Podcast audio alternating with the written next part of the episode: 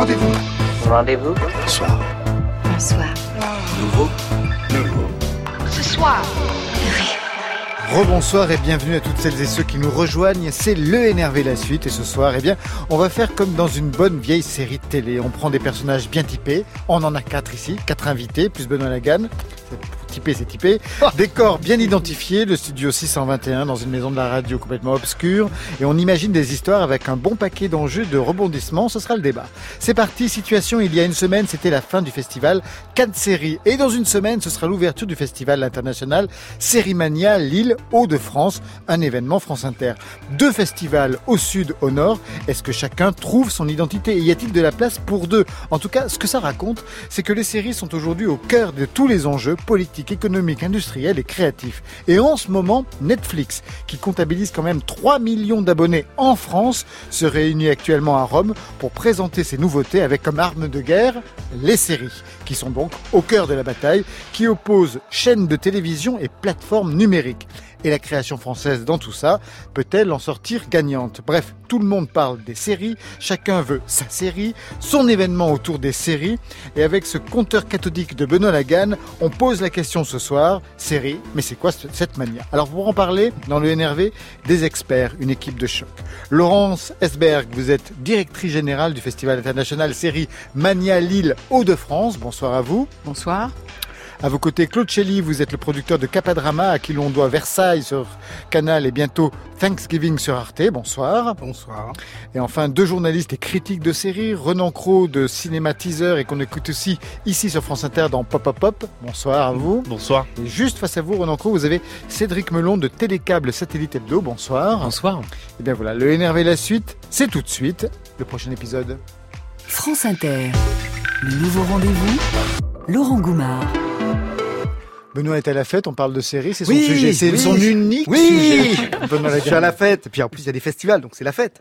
Oui, résumé des épisodes précédents, euh, Laurent, parce que on parle de festival, d'un festival qui vient de se terminer, d'un autre qui commence, mais les festivals de séries, c'est pas nouveau finalement. Quand on, euh, quand la ministre de la Culture nommée Pellerin à l'époque prend son bâton pour lancer une étude sur la possibilité de penser un festival international de séries, eh bien il y avait déjà eu les rencontres internationales de télévision de Reims, qui avaient été pensées et orchestrées notamment par Jacques Baudou et Feu Maurice Friedland, qui avait notamment aussi travaillé après euh, à Série Mania.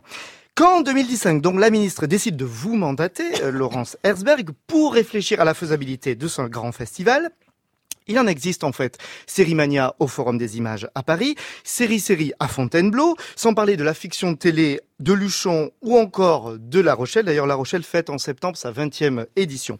Bref, vous avez produit un rapport, le CNC a mandaté, euh, a mandaté plusieurs villes candidates pour ce fameux grand festival. Il y a eu Cannes, il y a eu Bordeaux, il y a eu Paris, il y a eu Lille. On connaît l'issue. C'est Lille qui a remporté.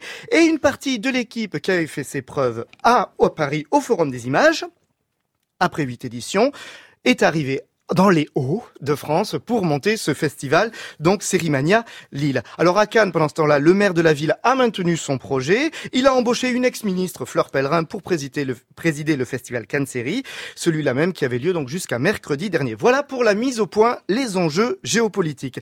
Donc pour les sériphiles, il y a eu Cannes et maintenant il y a Lille où on va faire la fête pendant neuf jours.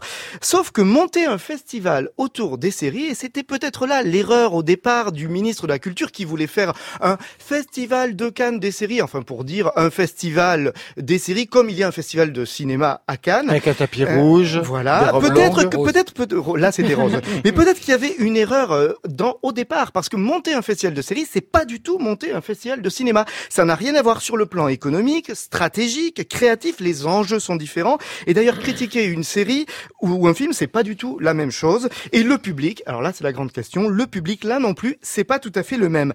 Laurence Herzberg, je me souviens quand vous aviez lancé Sérimania au Forum des Images à Paris, vous aviez dit que vous aviez peur euh, de faire sortir de chez eux le public potentiel pour venir voir des séries dans un cinéma à l'époque, donc au Forum des images. Cette inquiétude de faire sortir des gens de leur salon, de leur canapé pour rentrer dans un festival de séries, vous l'avez encore cette inquiétude? Ou alors maintenant vous savez que c'est gagné, qu'on peut faire sortir des gens facilement pour voir des séries au cinéma? Alors c'est une bonne question. En fait, on avait deux inquiétudes euh, avant de commencer Sérimania. C'est comment les faire sortir pour venir voir sur grand écran ce qu'ils voyaient sur petit écran et à l'époque à la télévision. Maintenant, ils voient sur autre chose, mais à l'époque à la télévision. Et la deuxième inquiétude, c'est une série, c'est 10 épisodes, 12 épisodes, 15 épisodes, ce qui est bien évidemment incompatible avec euh, un format de projection euh, dans un festival. Et donc, on savait qu'on allait leur donner un nombre limité d'épisodes à voir. Donc, c'était un pari. Alors le pari est gagné maintenant, mais c'est vrai qu'en fait, je suis toujours à me demander comment ça se fait que ça a marché. En fait, pourquoi les gens sont venus? Euh, et je pense qu'en fait, les gens sont venus parce que la série supporte complètement le, le format du cinéma et qu'il y a toujours quand même l'envie de partager avec d'autres gens, de pas être simplement sur un plaisir euh, solitaire et de partager avec d'autres gens l'expérience de la série. Sauf que regarder euh, des séries dans un festival, on peut pas regarder une saison. Bon, il y a des marathons, il y a des choses comme ça, mais on peut pas regarder une saison. Donc on regarde forcément que un ou deux épisodes. Il y a forcément un travail sur la frustration. Comment vous regardez, vous en tant que critique, Cédric Melon, Renan Cro, le fait que vous puissiez vous participer à un festival, vous allez voir des productions et là on vous donne que un ou deux épisodes. Déjà l'essentiel c'est d'en montrer deux. C'est-à-dire que ah un c'est déjà c'est déjà pas à mon avis un rapport de série. C'est-à-dire que c'est un, un, peu le problème aussi des avant-premières et de tout ce que peut faire un festival de série, c'est que quand on ne montre qu'un seul épisode, en fait on, on, crée un format film. C'est-à-dire le, le, le, spectateur ne voit finalement qu'un début, un milieu et une fin et il n'a pas ce qui est quand même essentiel à la série télé qui est la sérialité. Donc l'essentiel c'est de montrer plusieurs épisodes. Ça je sais pas s'il y a ah absolument, non mais il faut on peut il faut absolument de toute façon dépasser le pilote. Exactement. Parce que et la mise en place, qui quelquefois est chiante comme la mort. Mais, mais oui, ils mettent, en place. Mais des fois, la mise en place dure plus de deux épisodes. Ah oui, bah, ah moi je, suis revenu à Monk alors à ce moment-là. C'est d'ailleurs le problème des séries aujourd'hui qui mettent de plus en plus de temps à s'installer et on a de plus en plus de, de mauvaises séries qui deviennent bonnes ensuite. Ah et ça, c'est un problème de diffusion mais aussi. ça, pour un festival, c'est pas possible. non, il faut qu'elle soit efficace dès le départ. Mais non, mais en fait, et c'est pour ça qu'on a choisi deux épisodes. On mm. montre systématiquement deux épisodes. Pourquoi? Parce qu'il faut dépasser le pilote et il faut le deuxième épisode. Et pourquoi le deuxième épisode Parce que si vous n'avez pas accroché le public au bout de deux épisodes, à part vous, euh, messieurs euh, critiques autour de la table, qui allez continuer bien sûr, c'est votre boulot, mais le public il a déserté. Hmm. Donc, et, c'était David Chase, qui était le premier président de, du jury de Cérimania, hein. créateur des Sopranos, qui m'a dit, mais Laurence, pourquoi vous nous montrez que deux épisodes? Mais je lui dis, parce que je vous mets dans la même situation que le public. Si le public, il n'a pas accroché au bout de deux, il s'en va. Quelles sont les séries, par exemple, où il y a eu plusieurs épisodes de mise en place et qui se révèlent bonnes par la suite oh bah, Breaking, ouais, True Detective, Breaking Bad, par exemple, qui est quand même met énormément de temps à s'installer. Mad Men, il faut quand même s'accrocher petit à petit avant de trouver vraiment. mais comme tout le monde était très bien fringué dès le premier épisode, ah, Le, le, le, pilote de Breaking Bad était exceptionnel. Oui, mais mm. les enjeux profonds étaient quand même un peu plus. Ah, oui, beaucoup plus de temps à comprendre les enjeux dramatiques. Moi, moi je crois que j'ai abandonné euh, Breaking Bad sept fois avant de, avant d'aller à la septième saison. Donc, euh, mais justement, tout, est possible. Hein, après. Mais en tant que producteur, vous justement, quand vous vous apportez une série dans un festival et que vous savez que vous allez montrer, alors pour Thanksgiving, typiquement là, ça va. C'est une mini-série en trois épisodes. Il y a l'intégrale. Bon, voilà, ça, tombe bien. Là, on Sauf que Versailles, Versailles, par exemple, qui était à Cannes série, vous avez montré le début de la saison 3. Bon, non, mais c'est très frustrant en fait de montrer que deux épisodes parce qu'effectivement le premier épisode c'est toujours très compliqué. La troisième saison de Versailles, comme les autres saisons, on introduit six nouveaux personnages. Donc introduire six nouveaux personnages dans, dans une série, c'est compliqué. Il y a forcément de la mise en place, il y a forcément hmm. euh, de l'explication, euh, un, peu un, un, un, peu lourdingue. Euh, il, alors on, est très conscient de ça, hein, on va au-delà. Et bah, alors effectivement, vous avez totalement raison. Le deuxième épisode, on eh doit accrocher absolument le spectateur. Là, après la mise en place, on, le deuxième épisode est crucial. En tous les cas, la moitié du deuxième épisode, ça c'est sûr qu'à la moitié du deuxième épisode, on doit être, on doit être porté euh, à vouloir voir, voir la suite. Ça c'est sûr.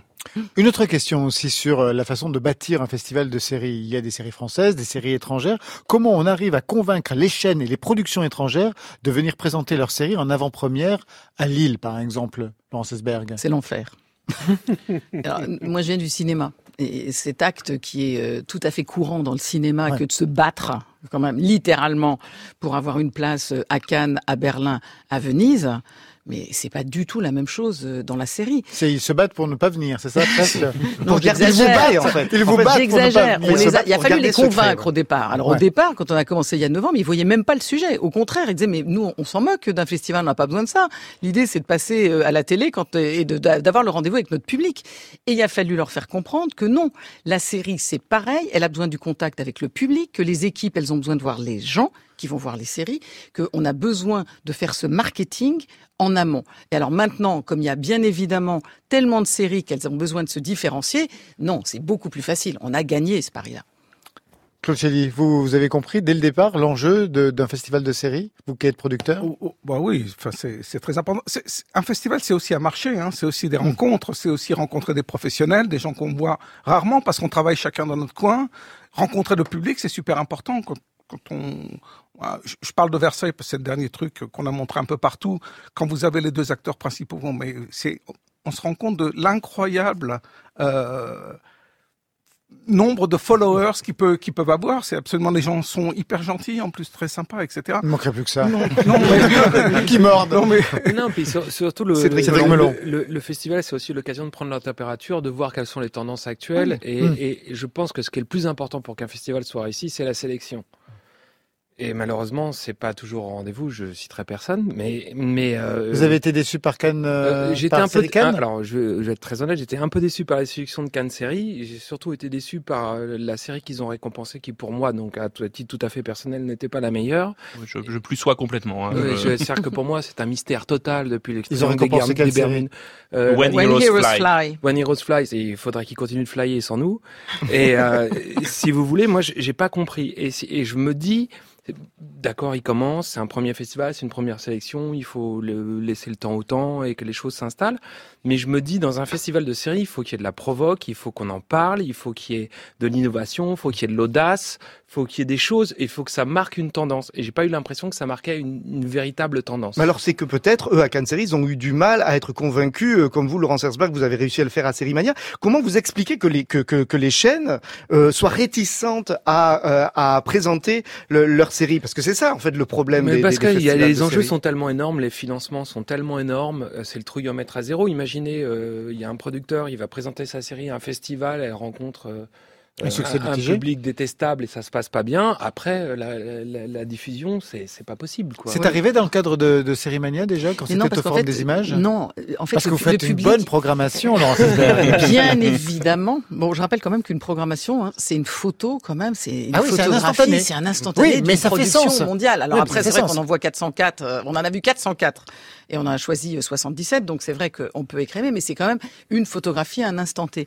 Non, en fait, le public, il est bienveillant très curieusement, le public, il est bienveillant. Et ce que je voulais vous dire, euh, ce que je voulais dire aussi, Claude, vous disiez que c'est important la rencontre avec le public, mais pour une série, nous, ça fait deux ans qu'on fait une, une, compétition. Avant, il n'y avait pas de compétition, mais on a vu comme euh, l'impact énorme à l'étranger des séries primées quand c'était David Chase, Les Sopranos, l'an dernier Damon Lindelof, Lost et euh, The Leftovers, et les séries qui se sont vendues sur plus de 30 territoires parce qu'elles avaient eu un prix à Sérimania. C'est ça aussi un hein, impact d'un festival. C'est parce qu'aux États-Unis, il y a une culture, pardon, excusez-moi, il y a une mm. culture de la récompense. Euh, qui, est, qui, est, très très forte. C'est-à-dire que les critiques euh, là-bas sont très connues et qu'il y a une vraie culture par rapport à ça. C'est que dès que quelque chose est récompensé, euh, ça prend une dimension supplémentaire. Mais ça, ça n'enlève rien.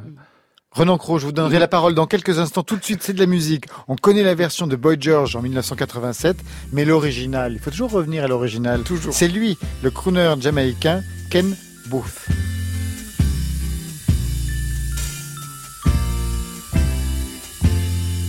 You sheltered me from harm, kept me warm,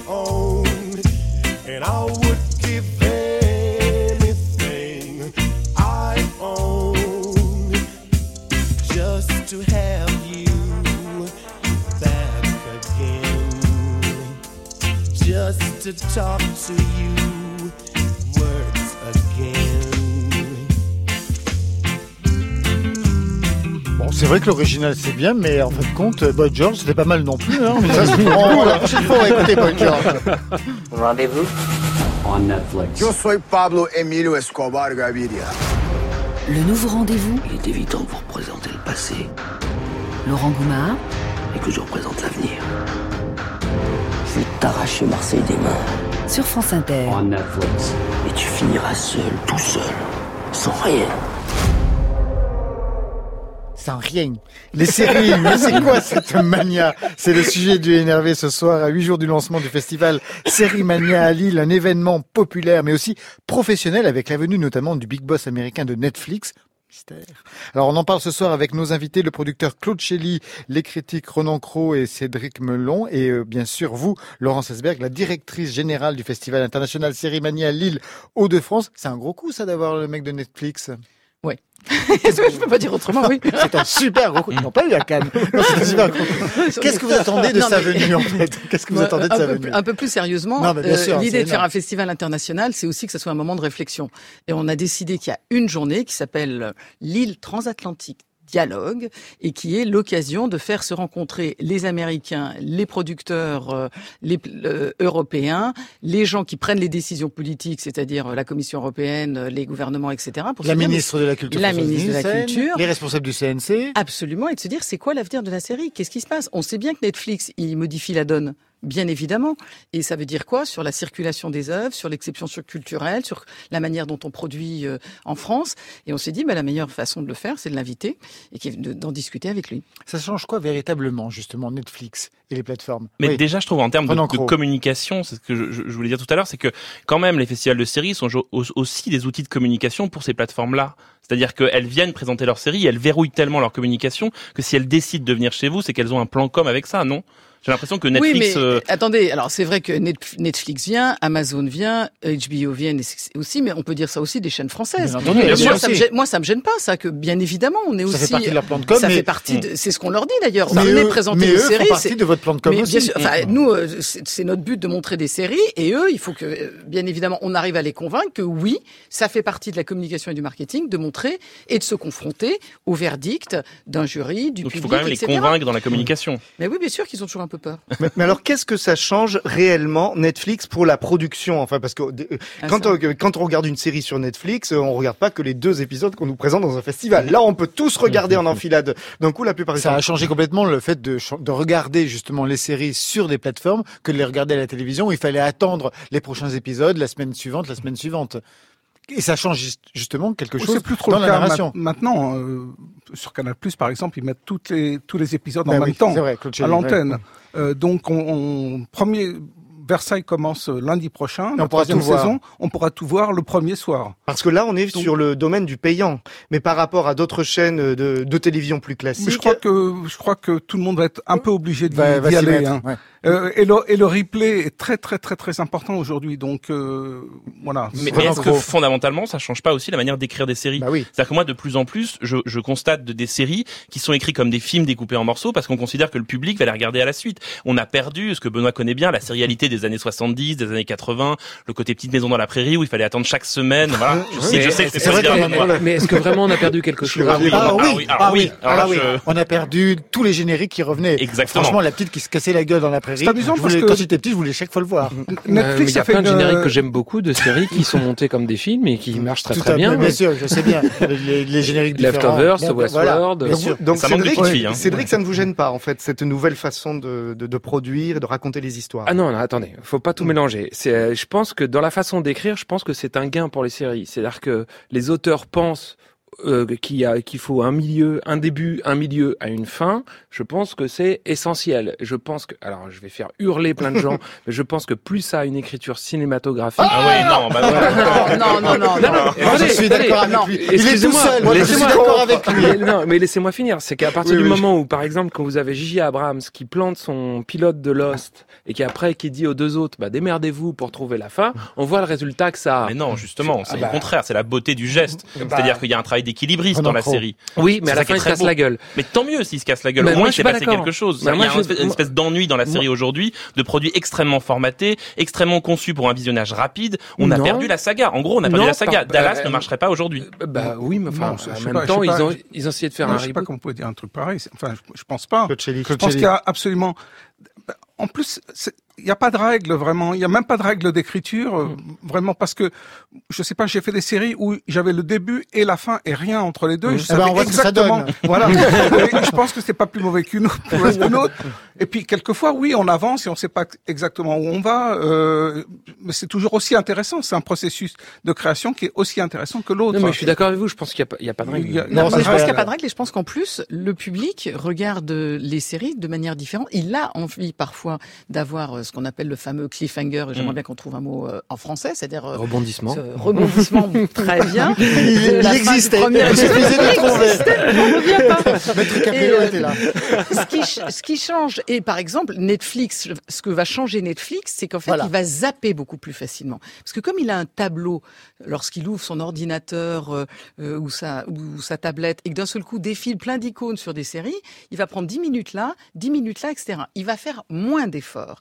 Parce que c'est comme tout est ouvert, tout est offert, et c'est ça plutôt la difficulté. Bah, Netflix a fait une étude sur, sur euh, la manière dont on, dont on consomme les séries sur Netflix et en fait ils s'aperçoivent qu'en fait les gens regardent trois épisodes en même temps, jamais plus.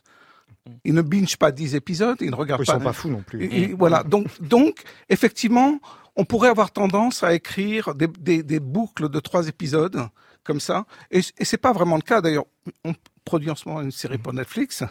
Ah, on fait partie. On fait partie des, de ceux qui veulent le gâteau.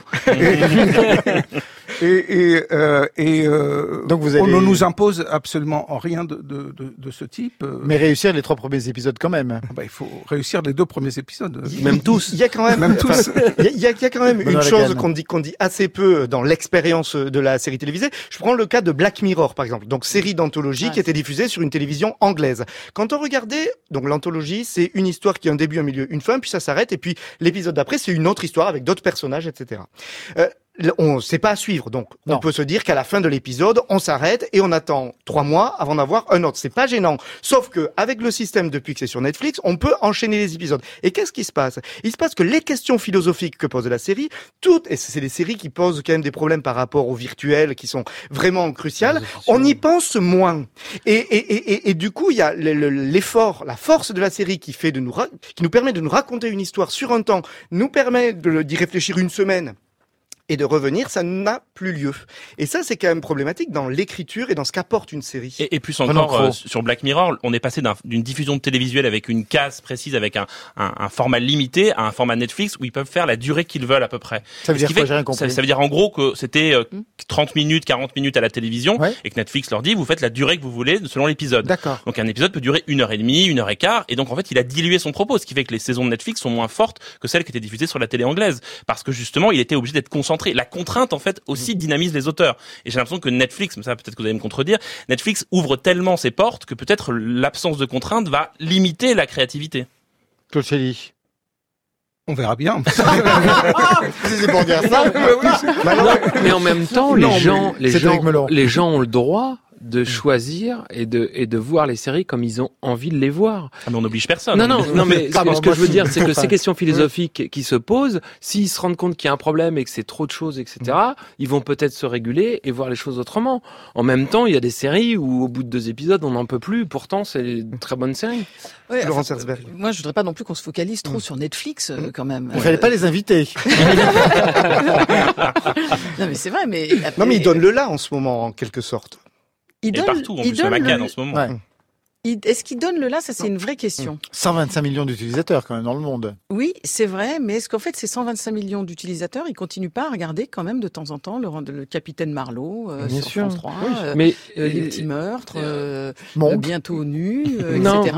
Mais le, sentiment qu'on a, c'est surtout qu'ils ouvrent un voile sur ce qui va se passer plus tard. C'est sur une manière de consommer qu'on va voir plus tard. Alors aujourd'hui, c'est Netflix, mais demain, ce sera Hulu, ce sera Apple et ce sera France Télévisions, ce sera Canal, et ce sera TF1, et ce sera OCS Je pense qu'ils ouvrent le voile sur une manière de fonctionner, une manière de consommer et peut-être aussi une manière de produire et d'écrire. Oui, ils ont sorti la fiction française de son confort un peu, c'est-à-dire qu'ils l'obligent à se ah bousculer un peu. C'est bien et en même temps, on peut en voir tout de suite les dangers, les, les questionnements, c'est-à-dire le modèle de Netflix, il est quand même euh, très autoritaire un peu, c'est-à-dire que Netflix, faut que ça marche assez rapidement. Il faut qu'il y ait de la concurrence. Il faut qu'il y ait de la concurrence effectivement. Donc il y a enfin, des pour et des contre. Netflix, c'est un peu le, le, diable en culotte courte quoi. Il vient, mais on ne sait pas pourquoi il est là. Il faudrait surtout pas qu'il n'existe plus que Netflix. Non, il faut pas en avoir peur. Il faut pas en avoir peur. Il faut qu'on protège effectivement aussi euh, notre modèle de production à la française, nos histoires. C'est vrai que ça a quand même boosté les histoires parce que ça, comme ils produisent énormément, ça a permis un, champ des possibles sur le plan narratif, sur le plan créatif, qui est absolument exceptionnel. Il n'y a plus aucun tabou. On peut raconter tellement d'histoires différentes.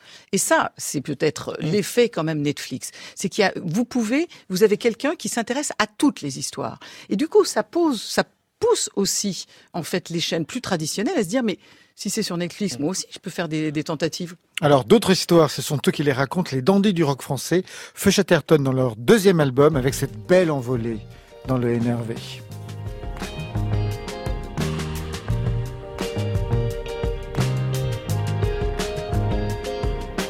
Au bord de l'eau, un pigeon défunt. Pour un oiseau, mais quel drôle de fin sur la plage échoue sans cesse, jeté par les vagues, échoue sans cesse. Là-bas, à présent l'orage dort sous la grève. Tout gorgé d'eau, le sable s'élève, puis c'est l'oiseau foudroyé dans le creux de mes pas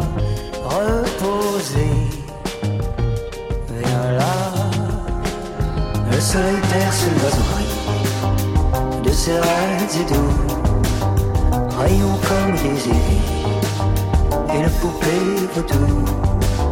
Le soleil perce l'oiseau de ses rêves et doux, rayons comme des aiguilles, et la poupée vaudou.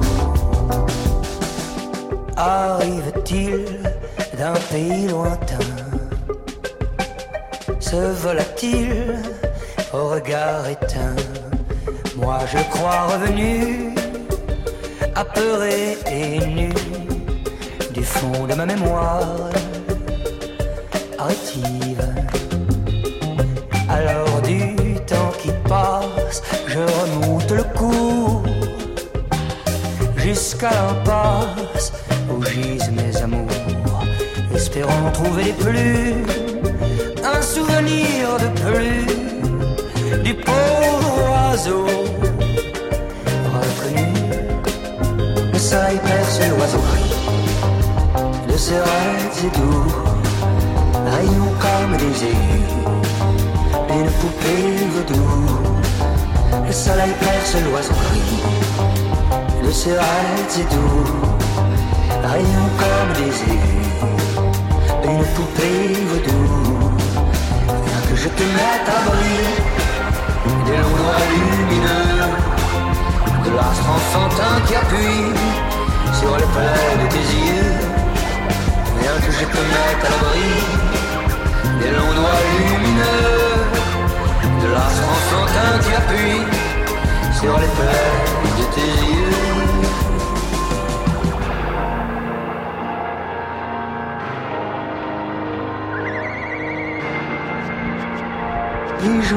cœur, bijou de mon cœur, copine, tu es le remords, infatigable oiseau moqueur, bijou de mon cœur, épine, tu es le remords, infatigable oiseau.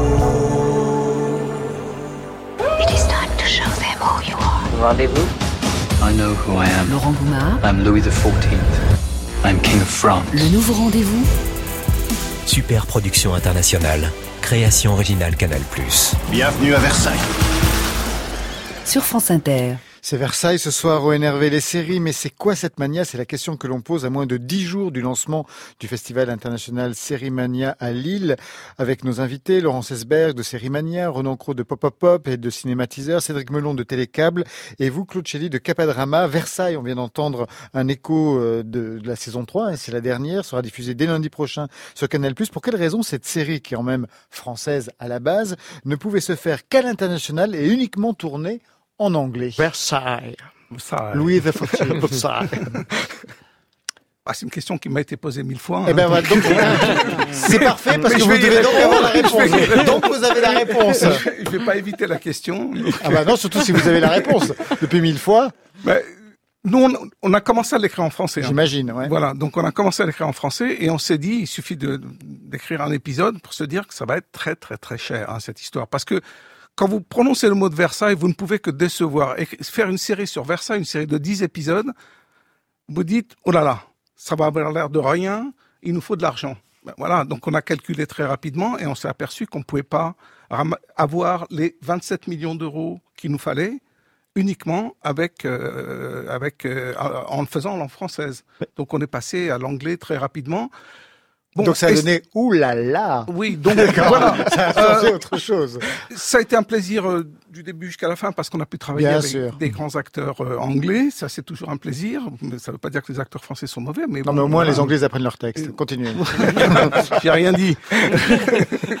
et euh, et voilà. Et aujourd'hui, on a on a pris un gros risque. Hein. On a pris un risque énorme. La première saison, on s'est vraiment on, on, était sous l'eau un petit peu parce que quand même ça coûte très cher. Il faut il mmh. faut assurer.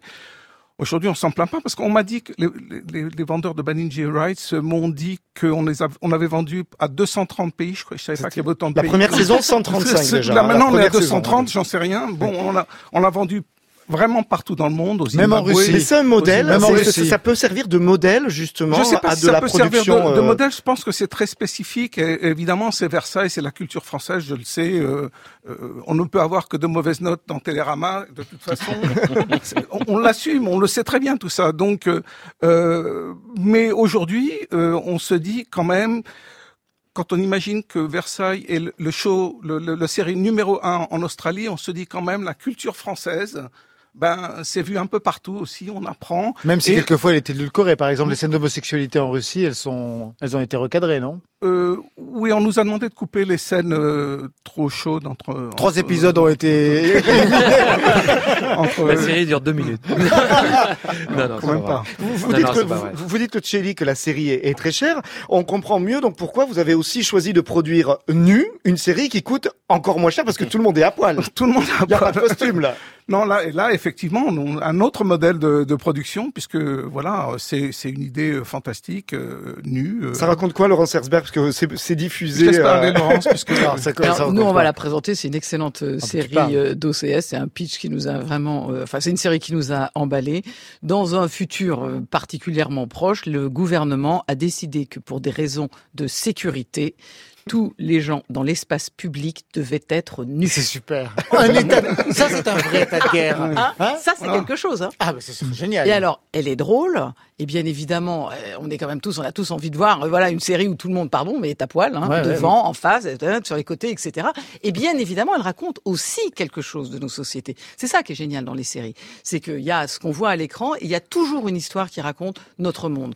Un État qui décide qu'un jour la transparence, c'est ça qui doit s'imposer aux citoyens. Et la transparence, elle s'exprime jusque dans le fait que vous êtes eh ben, tout nu toute la journée.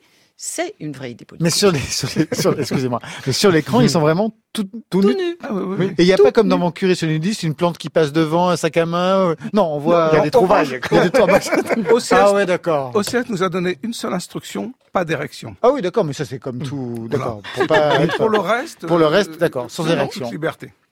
Ça vous laisse euh, dubitatif, Cédric Melon. Ah ben, j'ai pas vu.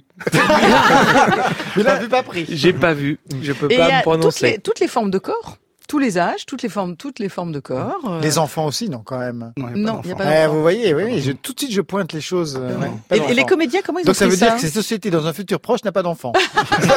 flippant, hein, je c'est très flippant. Ça va déborder.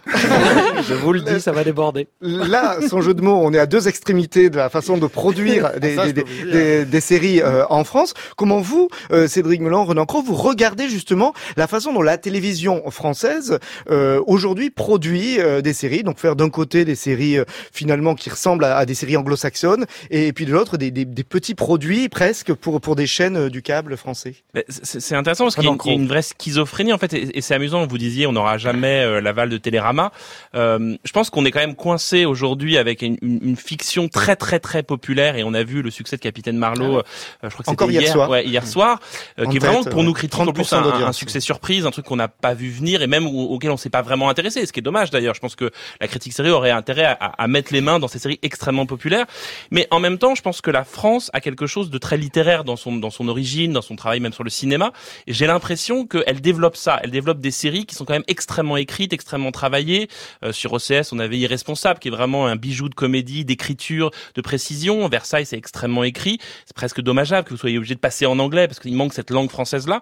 Donc en fait, on est coincé entre un désir d'international qui oblige en fait à, à exporter et à faire euh, en fait de l'universel, et puis un désir très français de parler de la France. Et, Laurence disait, euh, les séries parlent du, du monde d'aujourd'hui. À part Baron Noir et encore, j'attends la série française qui me parlera exactement de l'état de la France aujourd'hui. Mais le problème, c'est tu attends la série. Et moi, ce que j'aimerais bien, c'est attendre les séries françaises qui parlent de ce Déjà, une, on sera content. Mais parce que euh, le, problème, et euh, je pense pas que vous allez me contredire, c'est qu'il y a un cahier des charges épouvantable des chaînes publiques Mm. Euh, et même des de certaines chaînes privées qui empêchent la création, qui empêchent. Moi, j'ai vu, je connais des auteurs qui sont allés voir des producteurs qui leur ont dit mais c'est même pas la peine. Tu veux faire une série sur le terrorisme, alors que ça s'est fait plus tard.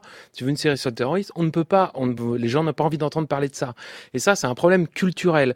Quand on voit que 99% des séries aux États-Unis deux semaines après le 11 septembre 2001 en parlaient dans les différentes séries euh, mhm. qu'ils avaient fait parce que les, les, dans les, dans les White House Room, ils s'étaient dit on y va. Nous, on ne peut pas faire ça. C'est-à-dire qu'on est, on ne rebondit pas sur la sur euh, l'actualité. On ne rebondit on n'a pas, cette culture-là, j'ai l'impression, même dans notre rapport aux faits divers. Mais c'est, c'est un problème de frilosité. Et je pense que c'est, c'est dramatique et qu'il faut absolument, à un moment donné, eh ben, y aller et se booster et qu'il n'y ait pas une série, mais plusieurs qui parlent de notre monde, de notre culture et de ce qu'on est. Eh ben, ils iront du côté de Netflix à ce moment-là. Ou de Amazon non, mais alors d'abord, bon, euh, relativisons euh, Plus belle la vie, pardon. Plus belle la vie sur France Télévisions, ils l'osent. Ils ont, ils, collent à l'actualité de la même manière. Alors là, pour le coup, ça, un peu trop. Quelquefois, ça pègue, comme on dit. C'est parce que le mode de production le permet. finalement. Le mode de production le permet. donc ça permet ça. Et mm. il est vrai, mais nous, on est très contents. On montre huit, huit séries françaises en compétition ah oui. euh, cette année, et c'est un, un, très beau cru.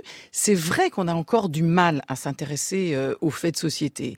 C'est vrai qu'on a encore un peu de mal, mais c'est vrai que la qualité augmente. Je pense que notre, notre passé de cinéma, euh, occulte toujours ça, effectivement. Et puis en plus, on produit pas assez. Alors ça, c'est une tarte à la crème, mais c'est vrai qu'on produit pas assez de fiction.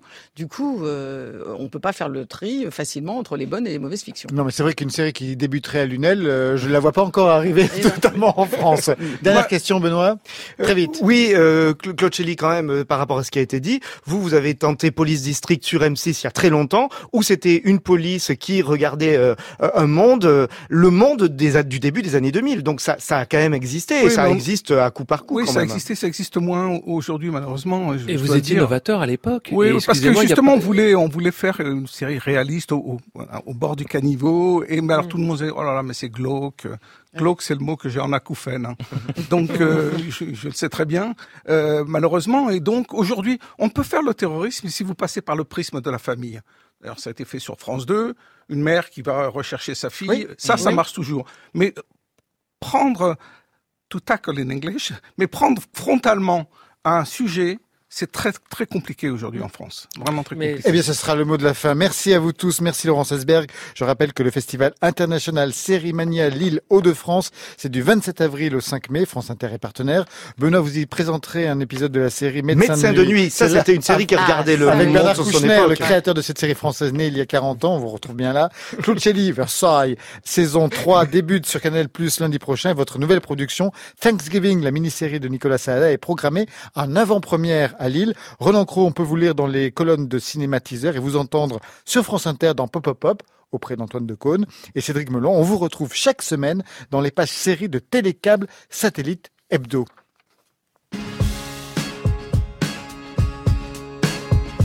Exister, ça tombe dessus comme un grain un soir d'automne. Exister n'est pas un dû on arrive comme un intrus. La veille, il n'y avait personne. Exister n'est pas un dû, ça demande un camion gru. Tellement parfois ça baisse des tonnes. Exister, quel sport de rue? Sur ces pas du badminton. Exister, on est prévenu, fabrique des champions déchus des jeunes qui ramassent leur couronne. Exister, on est prévenu, un beau jour on n'en peut plus, et malgré tout on s'y cramponne.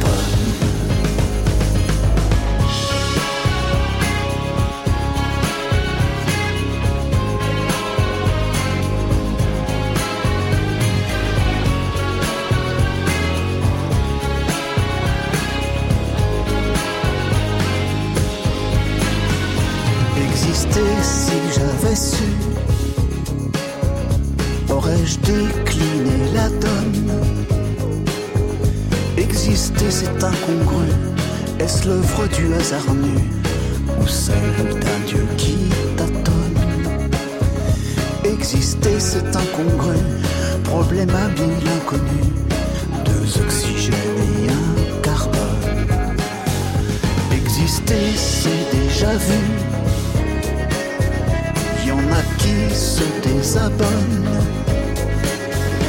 Exister comme on a pu, sans le moindre tolu sans vague Exister comme on a pu, puis partir comme on est venu, comme un grain, une nuit d'automne.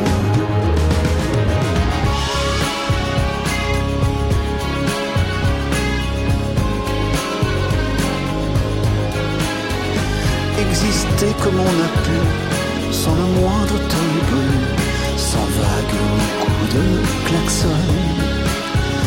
Exister comme on a pu, partir comme on est venu, comme un grain, une nuit d'automne.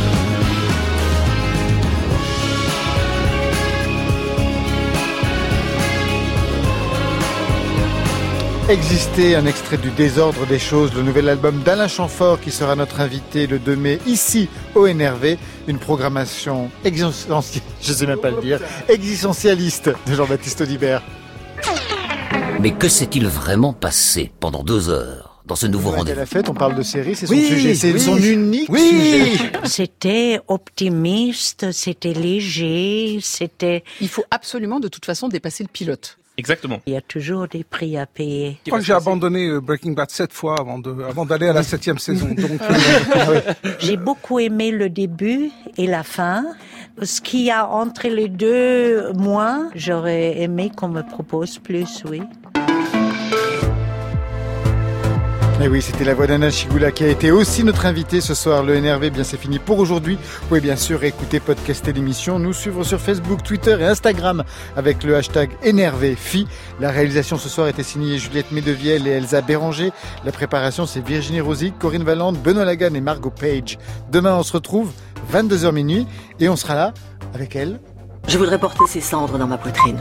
Il vous suffira de diluer ces cendres dans le sérum des prothèses mammaires puis de me les implanter à la place de celles que je porte.